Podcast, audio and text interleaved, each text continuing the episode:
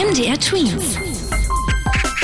Dein 90 Sekunden Corona-Update. Sie trat zum ersten Mal in Indien auf, die Delta-Variante des Coronavirus. Nun dominiert diese Variante auch hier bei uns in Deutschland. Heißt, wer sich mit Corona ansteckt, hat höchstwahrscheinlich die Delta-Variante erwischt.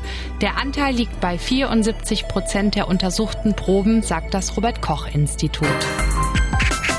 Die Olympischen Spiele starten in gut einer Woche in Tokio und das ohne Zuschauer vor Ort. 1308 Neuinfektionen gab es in der Hauptstadt Japans innerhalb von 24 Stunden. Das ist der höchste Stand seit einem halben Jahr. Die Stadt befindet sich im Lockdown und daran ändern die Spiele nichts. Die zentrale Fanmeile in der Bucht von Tokio wird für die Öffentlichkeit gesperrt. Gerade junge Menschen wollten dort die BMX- und Skateboard-Wettkämpfe live miterleben.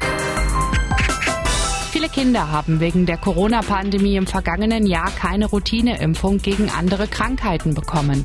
Laut Weltgesundheitsorganisation und UNICEF betrifft das weltweit 23 Millionen Kinder. Impfungen, wie zum Beispiel gegen Masern, sorgen mit dafür, dass sich solch schwere Infektionskrankheiten nicht ausbreiten. Deshalb meint die UN-Organisation, ist es wichtig, auch auf die bekannten Routineimpfungen ein Auge drauf zu haben. MDR Tweets. 60 Sekunden Corona-Update.